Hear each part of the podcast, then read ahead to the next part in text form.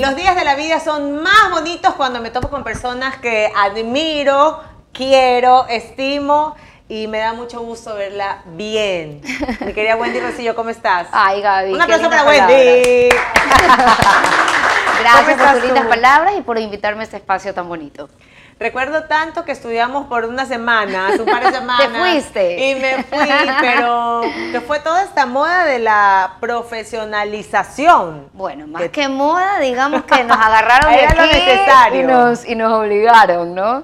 Pero fue una linda experiencia. Sí, sí, sí, sí, sí. la verdad es que una pena que no nos acompañaste hasta el final. Me pero perdí esa gran promoción, que Sí. tenemos amigos en común, Dorita West y Sí, muchos sí. otros más que ya están ya con su título. Pero bueno, estás aquí en este espacio donde destacamos que a veces la vida, por más dura que parezca, siempre nos deja una enseñanza. Y eso me remonto en una época en que todas las personas que te conocíamos nos surgía la pregunta, ¿qué pasa con Wendy? Y la vida te mostró su cara, yo creo que hasta ahora más dura que la has podido ver, la lucha contra el cáncer. Sí, la verdad es que eh, sin duda la visita del cáncer es una visita que te pasa factura, ¿no?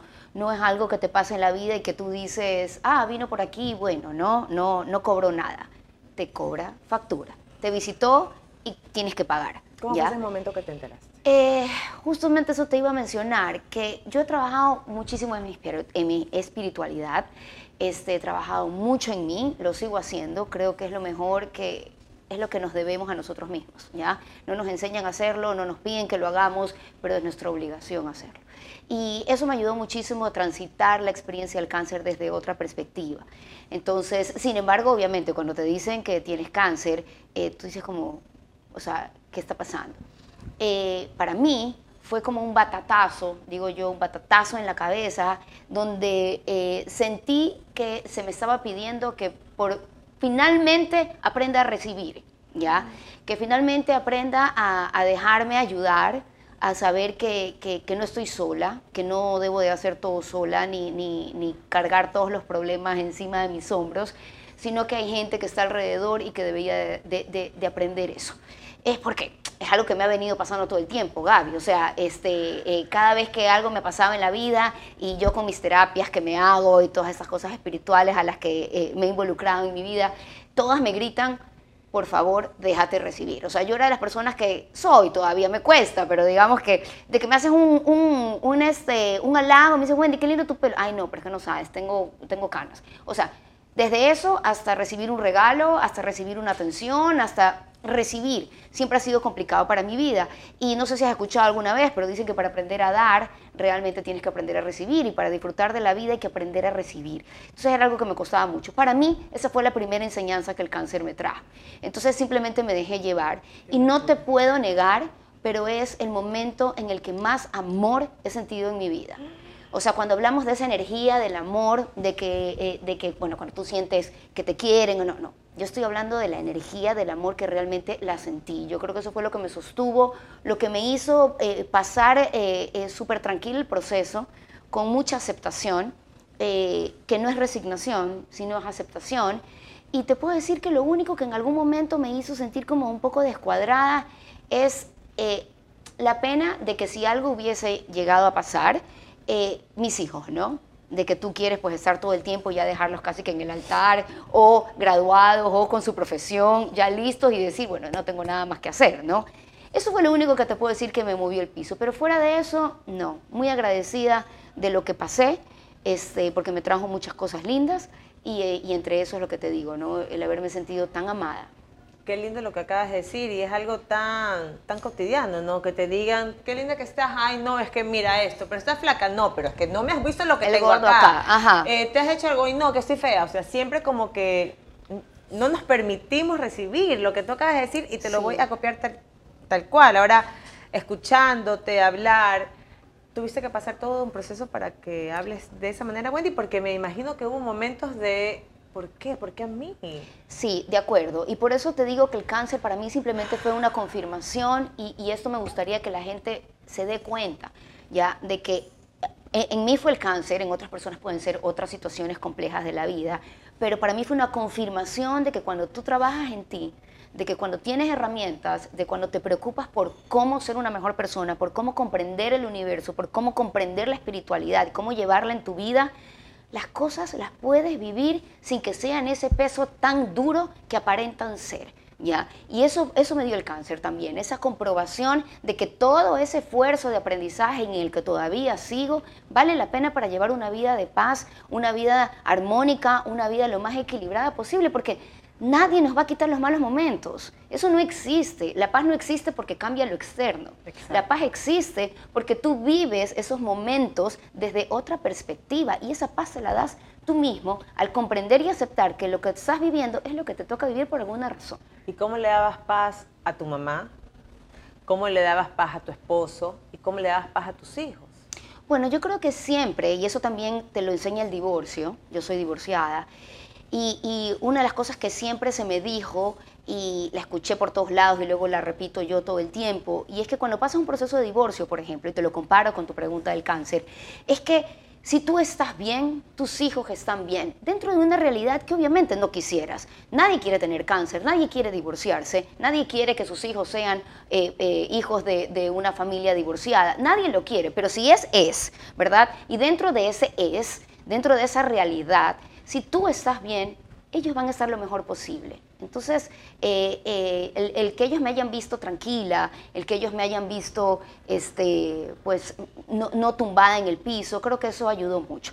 Obviamente hubo momentos en que, por ejemplo, cuando ya se me confirmó que tenía que amputarme la mitad del dedo del pie, que eso es lo que te digo, que el cáncer pasa factura. No, no hay quien no transite por el cáncer porque si es cáncer a, algún órgano interno, pues tienes que, eh, tienes que extirpártelo, tienes que, bueno, hacer todas las cosas. Entonces hubo un momento en el que yo, previo a la operación, este, sí les escribí a mis mejores amigos, sí les escribí a mi familia y les dije, que necesito mi momento de silencio, voy a estar fuera del celular un, día antes de la, de la, operación, eso les escribí, entonces les dije, me operan el, un miércoles, me acuerdo, di tú lo habré escrito el lunes, les dije cualquier cosa, me escriben a través del celular de Santiago, que estaba conmigo, y yo no necesito que me pregunten nada, no necesito que me, que me, que me digan nada, o sea, sé que están preocupados por mí, gracias, pero no es importante ahorita si me amputan la mitad del dedo o no, lo importante es que no tenga cáncer, porque de eso dependía ¿verdad? De que cuando pase por esa operación íbamos a tener la respuesta de si el cáncer se había regado a mi cuerpo o no. Entonces había algo mucho más importante dentro de mi salud que si me amputaban el dedo o no me amputaban. Obviamente es lo que más te afecta porque físicamente nadie quiere pues, que, que una parte de su cuerpo se vea diferente o que, bueno, pues ya no puedo usar los zapatos, ¿verdad? Esas cosas que a veces son un poco más superficiales, que son las que te quitan esa paz, que no te voy a decir que no me quitó, obviamente. Yo soy amante de los zapatos, eh, soy amante de, arreglarme, de intentar estar lo, lo, más linda posible. Que estado. Ay, tan bella. lo acepto, gracias. bueno, y este, pero no era lo importante, ¿ves? Dentro de la factura que me tocaba pagar, este, eso no era trascendental en mi salud en ese momento. Entonces yo tenía a la gente muy querida que me preguntaron, bueno, ¿y qué va a pasar? ¿Y qué va a pasar? Y te lo van, y te lo van a amputar, y te lo van a cortar, y te lo van a... No importa, ya. Entonces lo único que dije fue alejarme. Entonces obviamente tampoco es que no viví mis momentos de, que te sacude eh, eh, las preguntas o, o, los temas de lo que estás pasando.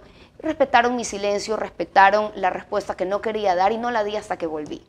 ¿Ya? Entonces nadie más me preguntó nada, nadie supo nada, hasta que llegué acá a mi casa, me recibieron todos en mi casa súper cariñosos mi familia y les dije si por si acaso si me amputaron la mitad del dedo del pie, ya estoy. Pero yo viví mi proceso en silencio con mi esposo, mi mejor amiga y mi hijo mayor, que eran los únicos que sabían. El resto, nadie. Entonces, y sabes que ahora yo miro atrás y veo las fotos, porque no sabes, piso Guayaquil y se me abre la herida. Entonces esa cosa que ya de por sí era fea, pero yo la veía preciosa por si acaso, ¿ya? O sea, era como una flor. Y yo decía, chuzo, bueno, vamos a limpiarla, no sé qué, no sé cuánto, vamos a ver qué. Ahora miro las fotos y digo, ¡qué cosa tan horrible! ¿Cómo es que lo viví? Te lo juro. Y yo digo, una vez más, compruebo de que tuve un acompañamiento de amor súper grande, porque yo no vi nada feo en mi dedo, yo no vi nada que me hizo sufrir en mi dedo, yo no vi nada. Ya, ahora lo veo y digo, guacatela, guacatela, qué feo. Te juro que se me pasan las fotos por el celular pero digo, qué bonito que en ese momento tuve el amor suficiente, la energía suficiente conectada con Dios 100%, de que yo vi todo como que era algo que tenía que pasar y, ya estaba, y, así fue. O sea, te lo juro. ¿Y en tus momentos de soledad no hubo ese cuestionamiento a ese Dios que me nombras? Nunca. Y de decirle qué propósito quieres en mí para pasar esta prueba. No, no, porque la forma en la que yo concibo a Dios es que Dios es amor. ¿Ya? Y, y nosotros que somos madres sabemos que a veces cuando nos toca decirle a nuestro hijo, bueno, esa es la consecuencia de que no hiciste algo bien, que no es castigo, no quiero ir por allá, sino a, tener que a veces como madre nosotras eh, darnos cuenta que nuestros hijos están sufriendo por ciertas cosas y, este, y dices, bueno, le toca pasar, ¿no? Le toca aprender que su amigo lo traicionó, le toca aprender que tiene que estudiar, ¿verdad? Entonces, eh, yo, yo creo que desde allá actúa Dios. Dios actúa desde permitirnos este, que tengamos que vivir ciertas situaciones con el único objetivo de que conozcamos el amor y de que trascendamos esa situación comprendiendo que solamente es para el aprendizaje de nuestra alma. Te voy a decir algo que suene un poco este, eh, fumado o un poco profundo, pero es la verdad. Y, bueno, pues el que lo quiera creer bien, el que no también. Pero este, yo creo que todo empezó cuando, o todo es más fácil para mí comprender y toco madera porque Dios no quiera mañana me pase algo más complicado y tal vez no pueda decírtelo como lo estoy diciendo ahora, pero hasta hoy te puedo decir que en el instante que comprendí que uno es más allá de ser Gaby Díaz, Wendy Rosillo, ¿ya? Uno es un alma, ¿ya? Y que cuando comprendes eso, todo es mucho más fácil de sobrellevar porque el propósito es más profundo, el propósito es más grande y trasciende esta vida, trasciende el Wendy Rosillo, ¿ya? Entonces, Wendy Rosillo se va a acabar cuando tenga que acabarse, pero yo soy fiel creyente de que el, alma sigue, que nuestro proceso sigue. Bueno, lo dice la Biblia, ¿no? Dice que la vida es eterna, ¿ya? No nos vamos a meter a hablar en, el tema en de las... Profundidades. En estas profundidades, ni, si existe la vida después de... Correcto. Que creo que no es importante, pero sí creo que es donde sea que vayas a leer cualquier libro espiritual de cualquier religión, te llevan a pensar siempre que la vida es eterna. Entonces, cuando lo ves en esa magnitud, las cosas quedan más chiquitas y las cosas tienen un propósito que va más allá de si Wendy tenía que aprender a recibir o Wendy tenía que aprender a perdonar o Wendy tendría, sí, es parte de, pero yo creo que hay algo, hay algo mucho más profundo que es lo que a mí me sostiene.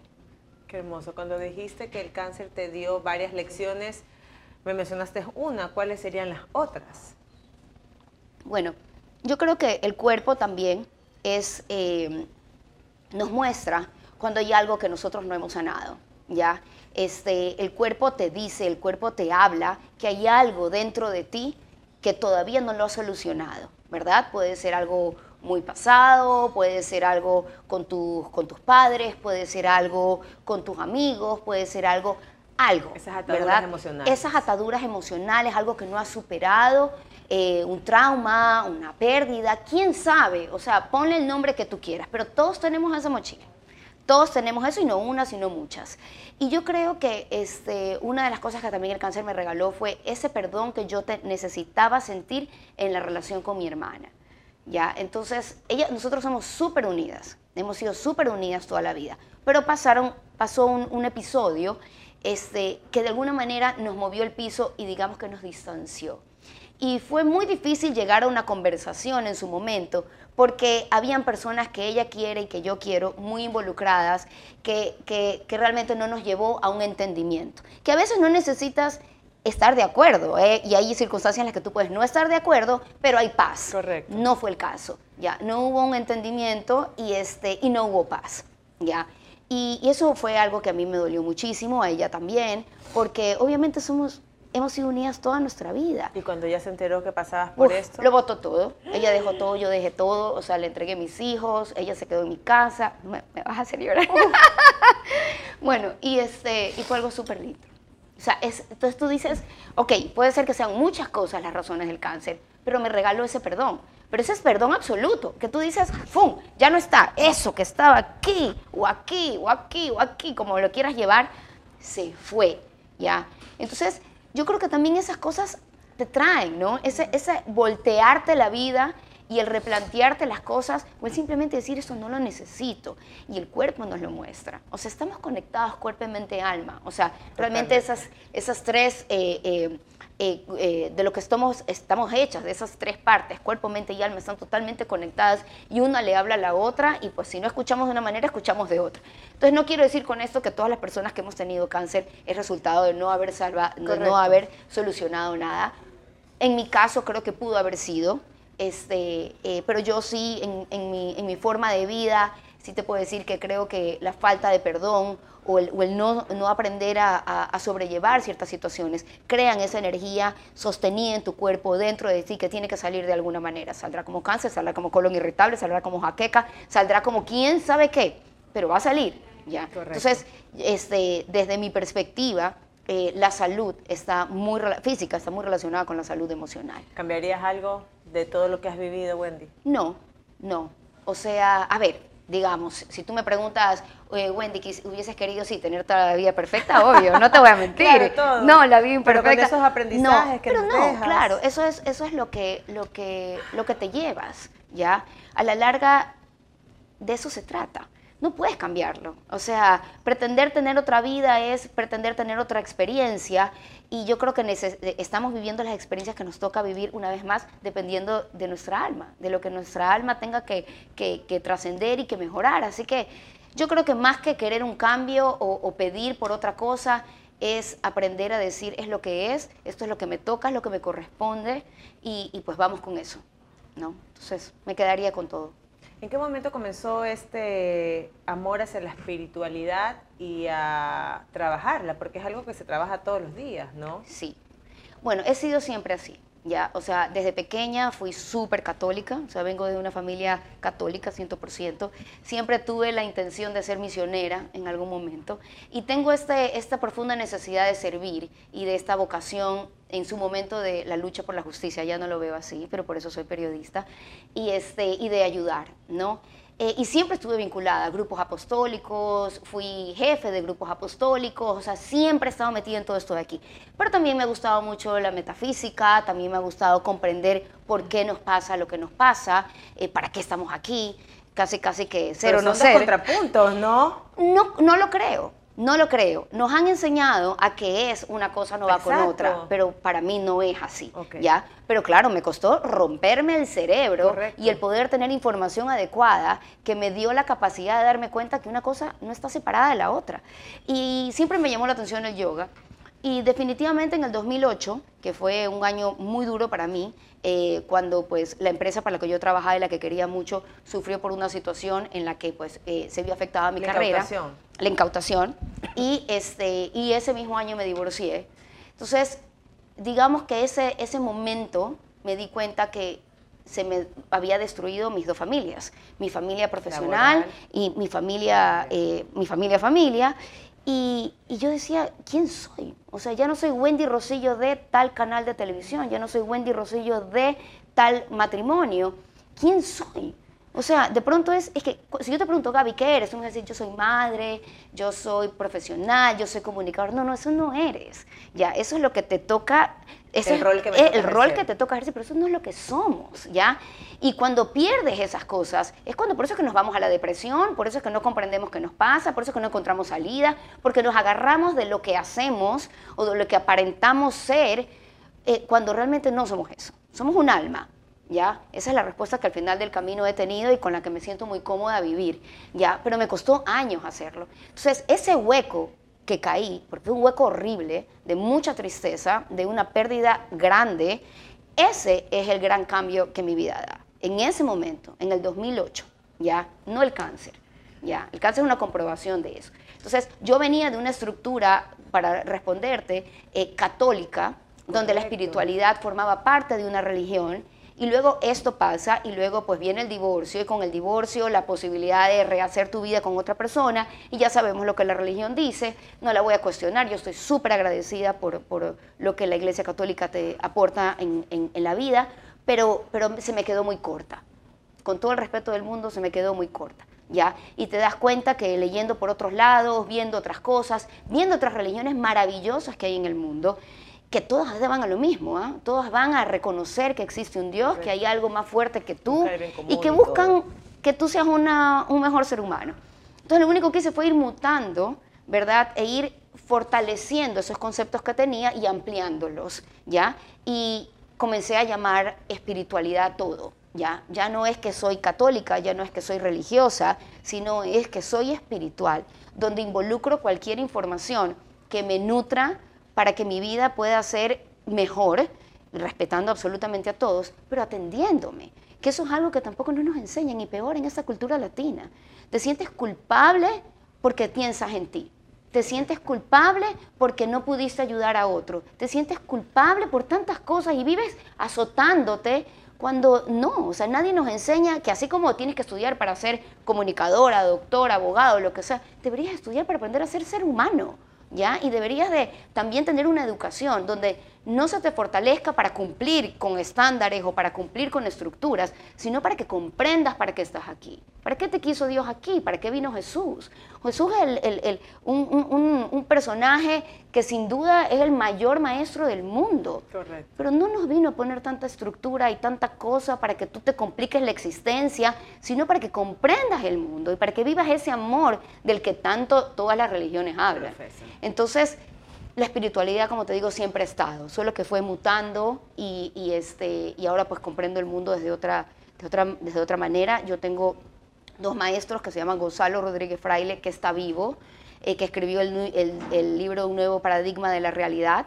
Este, y él se basa en una información de Gerardo Schmedlin, que ya murió, un colombiano, pero este, que ese es mi segundo maestro, o sea, el que no está vivo, y de donde hay muchísima información. Y ninguno es ateo, por si acaso. Todos creen en Dios, que no se trata de eso una vez más, ¿ves? Sino que se trata de comprender para qué estamos aquí, por qué estás aquí, cómo, son, cómo funciona el universo, ¿ya? Somos parte de todo eso, somos parte de esa energía, somos parte de esa creación, somos parte de todo, pero no, nos vemos separados. Siempre pensamos que Dios está allá y que hay que pedirle y que, y que me castigó o que no me escucha o no. O sea... Lo vemos y le pedimos con temor, cuando es nuestro padre y le debemos de pedir como cuando uno le pide a su propio padre. Y si quieres pedirle. Yo, Gaby, dejé de rezar. O le agradeces. Claro, yo dejé de rezar desde una perspectiva de pedir, ¿ya? Porque aprendí a que quién eres tú para estar pidiendo cosas que tú crees que te convienen, cuando el único que sabe lo que te conviene es él, es él, ¿ya? Entonces, anda mejor comprendiendo por qué es que estás viviendo lo que estás viviendo, por qué te corresponde, qué es lo que debes de aprender, cómo puedes cambiar e, esas cosas externas cambiando tú internamente para que luego estemos hablando de que entonces ese es el verdadero pedir, el, aceptar, el comprender que tu vida es como tiene que ser solamente con el único objetivo de que hay un amor mucho más grande que lo que busques que seas una mejor alma. ¿Cuántos años alejada de la pantalla chica estuviste? Uf, quítale, a ver, restemos, 2010, 2011 creo que me fui, réstale, yo soy social, por favor, soy letras. Somos dos. Bueno, ya, pero 22, ya digamos que puedo, 12, gracias. 11 años, 11, 12 años. 11, 12 años. ¿Y piensas que todo este bagaje de lo que has vivido durante estos 12 años te convirtieron en la pieza clave para estar frente a un magazine. No lo quería tocar porque somos sí, competencia pura, pero... no, sabes que sí, es muy bonito lo que dices y, tu pregunta creo que tiene una respuesta interesante, porque dentro de toda esta estructura, dentro, dentro de esa Wendy estructurada que siempre fui y esa incertidumbre del 2008 me regaló esa libertad, por eso para mí el COVID también fue una pasada, porque yo ya me había enfrentado con la incertidumbre, Ya, o sea que ya me daba exactamente igual. Este, pero dentro de, esas, dentro de este regreso, eh, lo vivo, primero, libre. 100% libre de estructuras. Ya dejé de ser la que, no, yo soy noticias, entonces no me voy a poner esta blusa, y entonces no me puedo poner este arete, y entonces tengo que estar así, y entonces no, no, no, y no voy a bailar tecnocumbia. ¿ya? O sea, no sabes cómo los magazines... ¡Bienvenida al club! Exacto, ya. No sabes cómo los magazines me han seguido toda mi vida, y yo siempre decía, no, no, por ahí estuve siempre de suplente, porque me gustaba como que explorarlo, pero yo no, noticias, no, no, la credibilidad, no, no, no. Y gracias a Dios, la verdad es que me ha venido bien haberla cuidado mucho porque debo decir que, sí cuenta, pero no voy para allá, voy para, para eso que uno dentro de esta estructura no quieres hacer nada.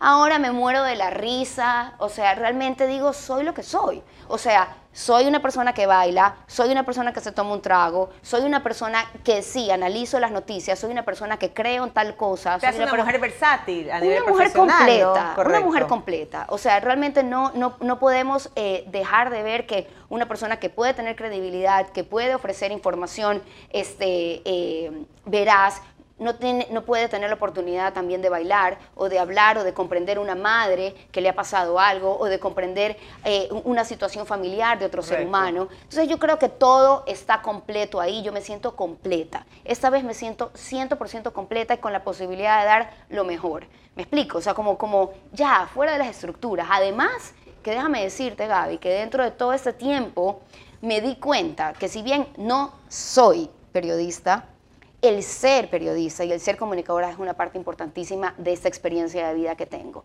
Creo que, este, de las cosas que también he aprendido de la espiritualidad es que tenemos dones y esos dones tienes que utilizarlos al servicio del resto. ¿Ya?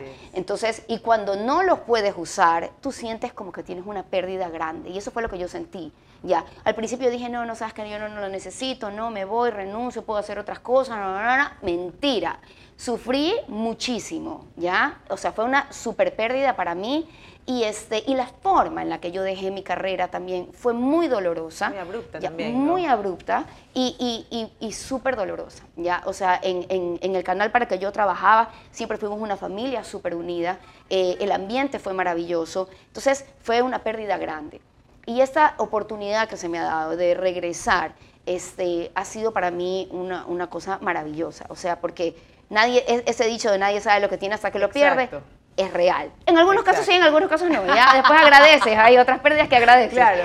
Pero este, pero al final de camino creo que este, he vuelto con muchísimo agradecimiento, con, con tener esa oportunidad de servir, de seguir sirviendo, que es lo que me puso a estudiar periodismo, a estudiar comunicación y pues estoy con esas ganas. Y esta es la competencia que me gusta. Ah, y a mí esta. se tenía que, ¿cómo es? Se tenía que decir y se dijo. Gracias, Wendy. Gracias a ti, qué linda conversación y qué chévere que tengas este espacio, me encanta. Tienes un, un don maravilloso y yo creo que las cosas suceden por algo, aunque suene como cliché y lo que todo el mundo siempre repite, pero la Wendy de hoy en día, escucharte, analizarte, observarte, es algo que yo digo, wow, o sea, eres, eres una maestra, eh, eres un ejemplo para tantas personas que seguramente sí lo están lidiando y que les cuesta lidiarlo de, manera con una con un pensamiento óptimo, positivo, que hay sus procesos, pero sé que este podcast va a llegar a las personas que tiene que llegar y que vamos a ayudar muchísimo. Ojalá que así sea, Gaby, porque este, las respuestas están ahí. Cada cual las encuentra a su manera, en su momento, eh, dentro de su proceso, pero el amor existe para todos. El amor no, no, discrimina, ese amor de Dios, ese amor energético, ese amor universal existe para todos. Es cuestión de que agarremos un poquito de eso y en algún momento estoy segura que cuando lo, lo, agarremos, lo encontremos, eso nos va a poder llenar y nos va a poder dar esa paz que todos, absolutamente todos buscamos. Gracias, Wendy. Gracias a ti. Días de la vida desde Tinta Café. Chao. Listo. Uy, nos fuimos de largo. Uy, sí. Mira esta.